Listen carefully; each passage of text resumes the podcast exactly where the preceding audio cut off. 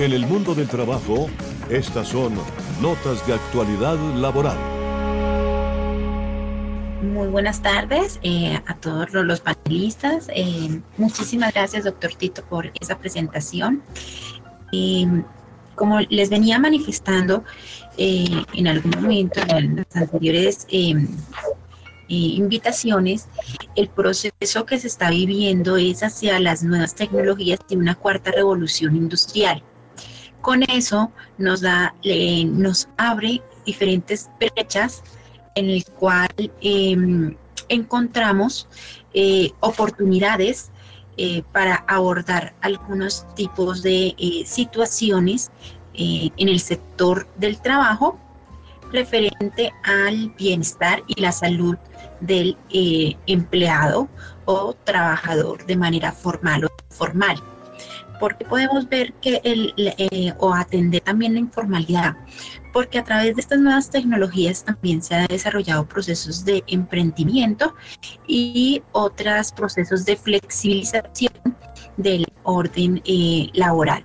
Sin embargo, las nuevas tecnologías también nos han aportado eh, otras situaciones en las cuales debemos prepararnos como salubristas y con atención al sistema de seguridad y salud en el trabajo, como cuáles en, el tema de eh, las largas jornadas laborales y la sobrecarga de actividades en una sola persona sin importar el vínculo laboral o la modalidad del nuevo negocio o modelo eh, comercial que se está atendiendo a través de las mismas. Entonces, ¿qué hace que este proceso rompe el paradigma de atención al, trabajador? Eh, también nos confronta de cómo va a ser las alternativas para que esa persona pueda atender su salud. Entonces, como si fuese mm, unas normas antecedidas a la situación, nosotros ya nos veníamos preparando desde el 2008 y eh, con el decreto en el cual nos habla sobre estilos de vida saludable.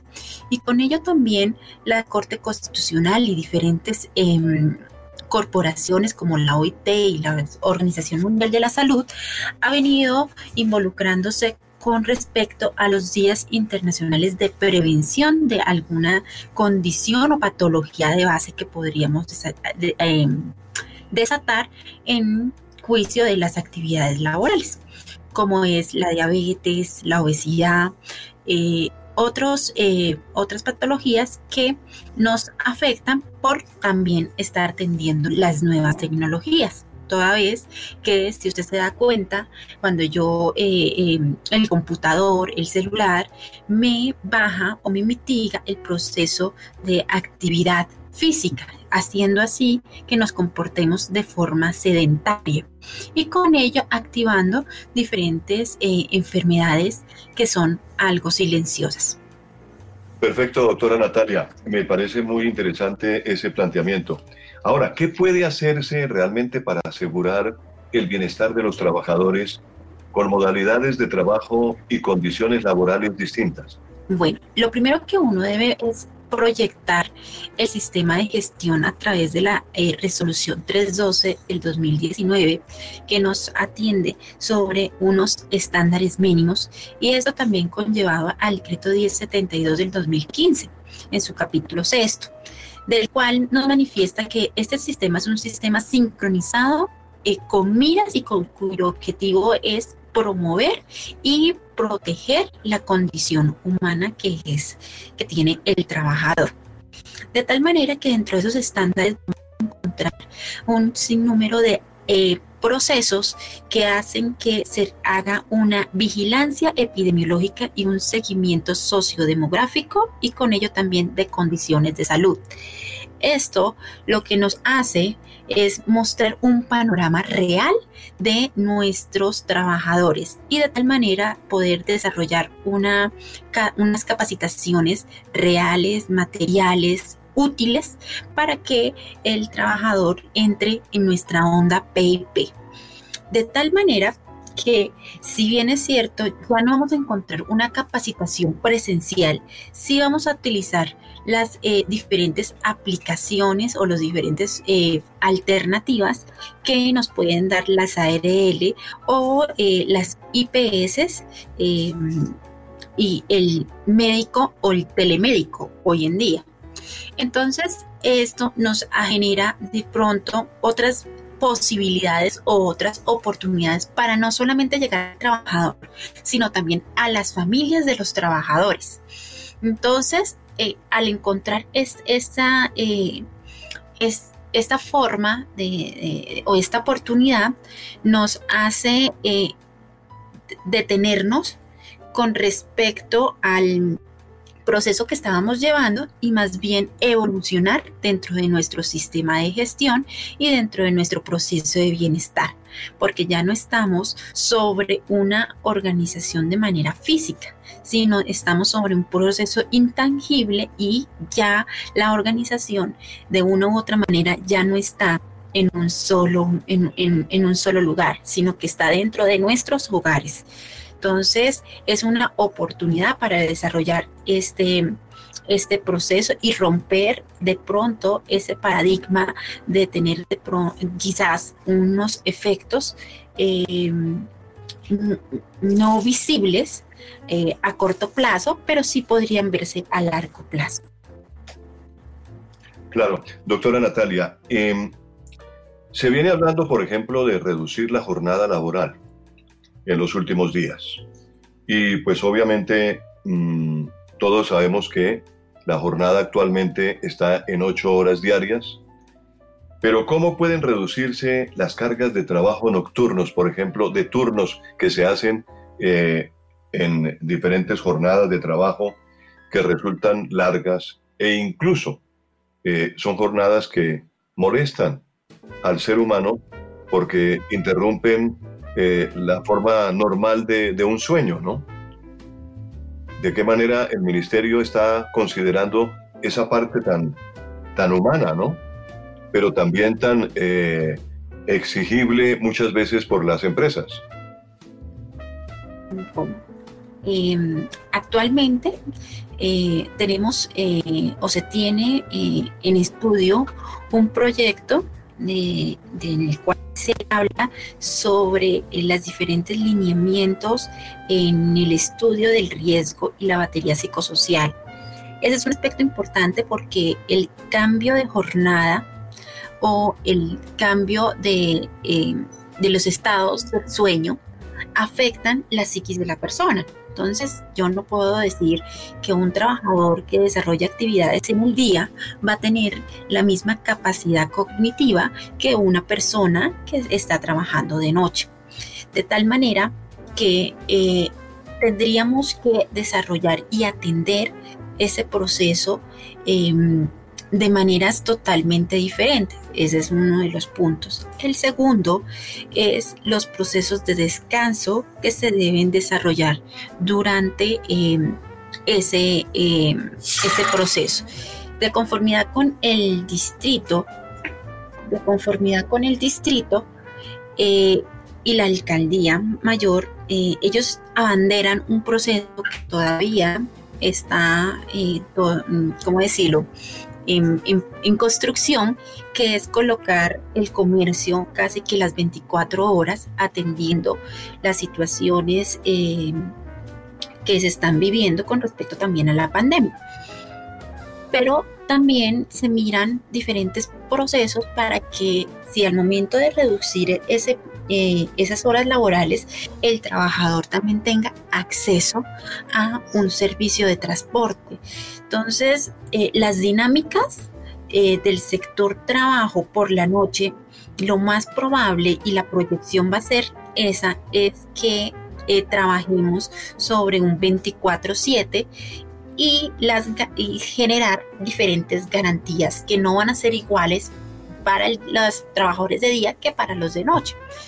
Por ejemplo, puede estar desarrollándose, atendiendo el proceso más pausas activas por la noche o unas pausas de descanso. Entonces, pero eso es conforme al objeto o la misionalidad que tenga la organización.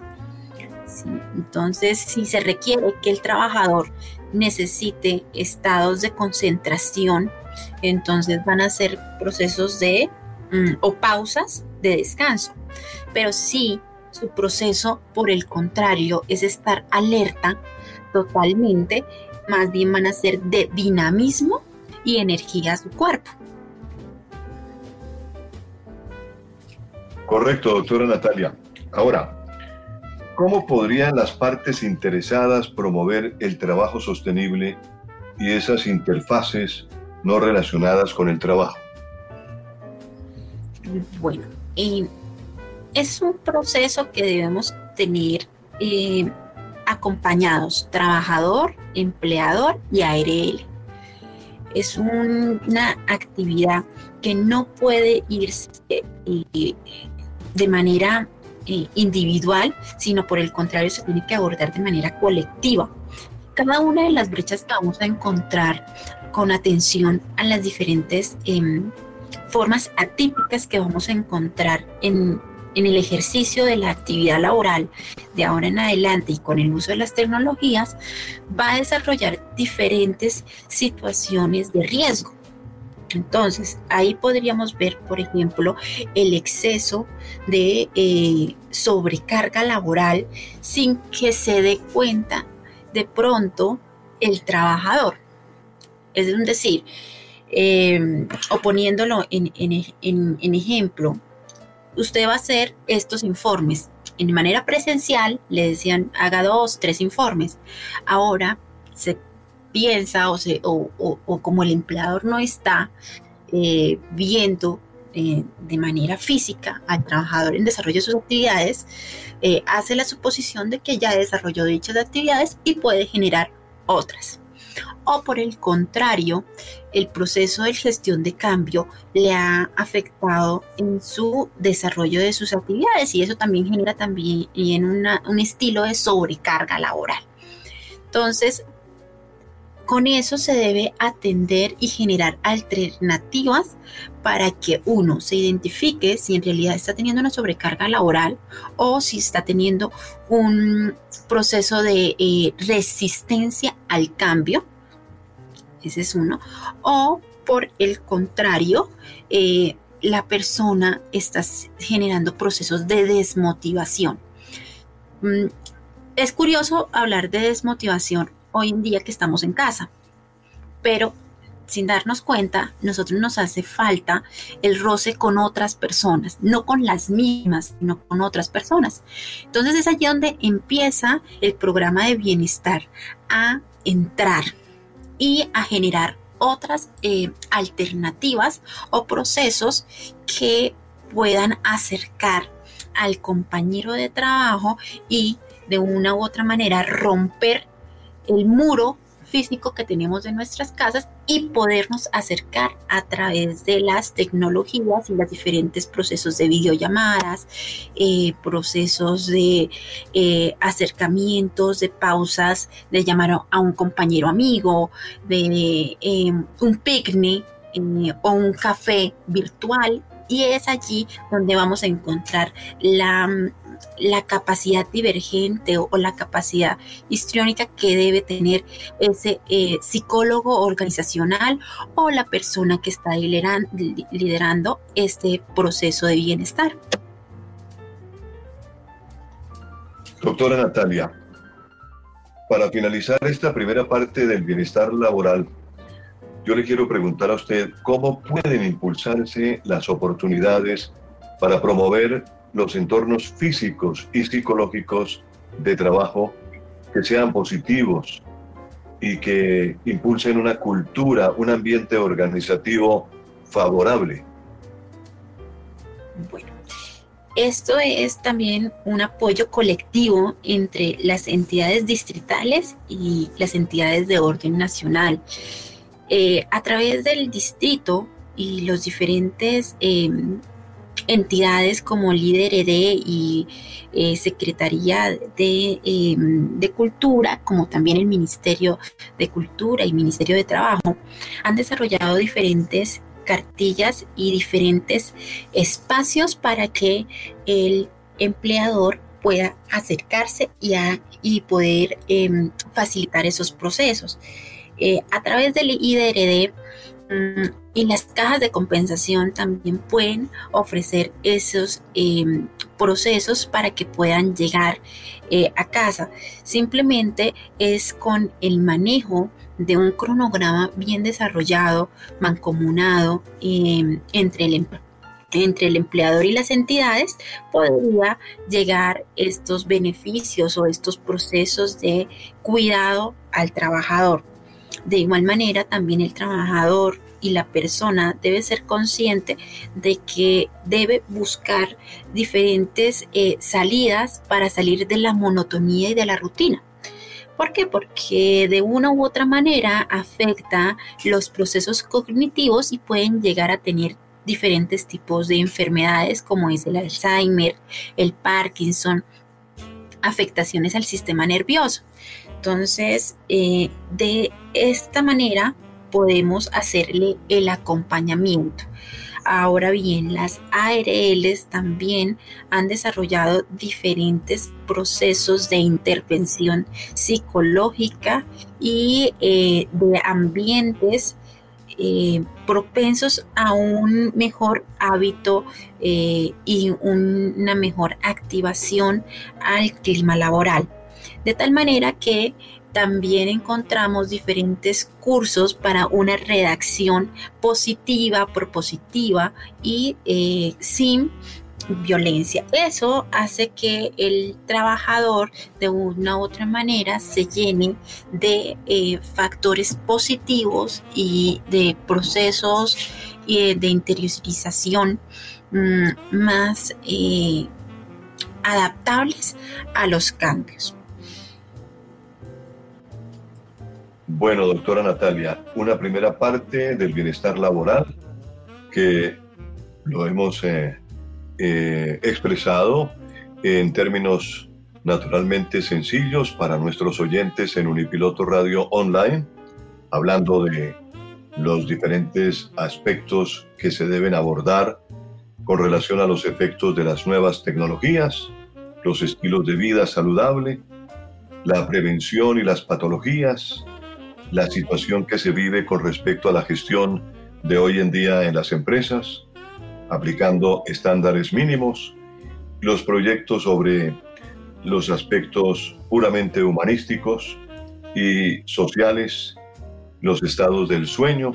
Hemos hablado esta tarde de la forma como las entidades tienen que integrarse de forma tal con el eh, empleado y también con eh, pues diferentes partes, eh, las ARL, el trabajador, empleador, ARL, las tres partes, para lograr realmente un balance eh, del trabajo sostenible y las interfaces que hablamos también. Pero todo esto tiene indudablemente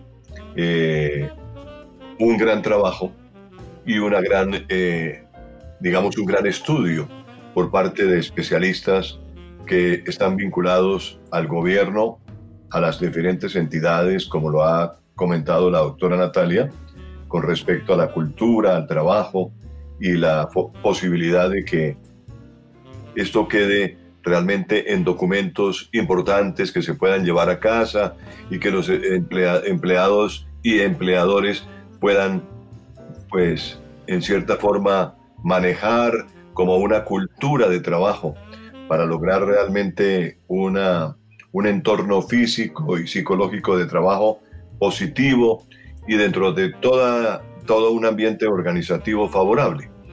En fin, como lo hemos expresado esta tarde, nos parece que realmente eh, comprende un plan supremamente complejo, pero al mismo tiempo eh, está expresado sencillo para nuestros oyentes.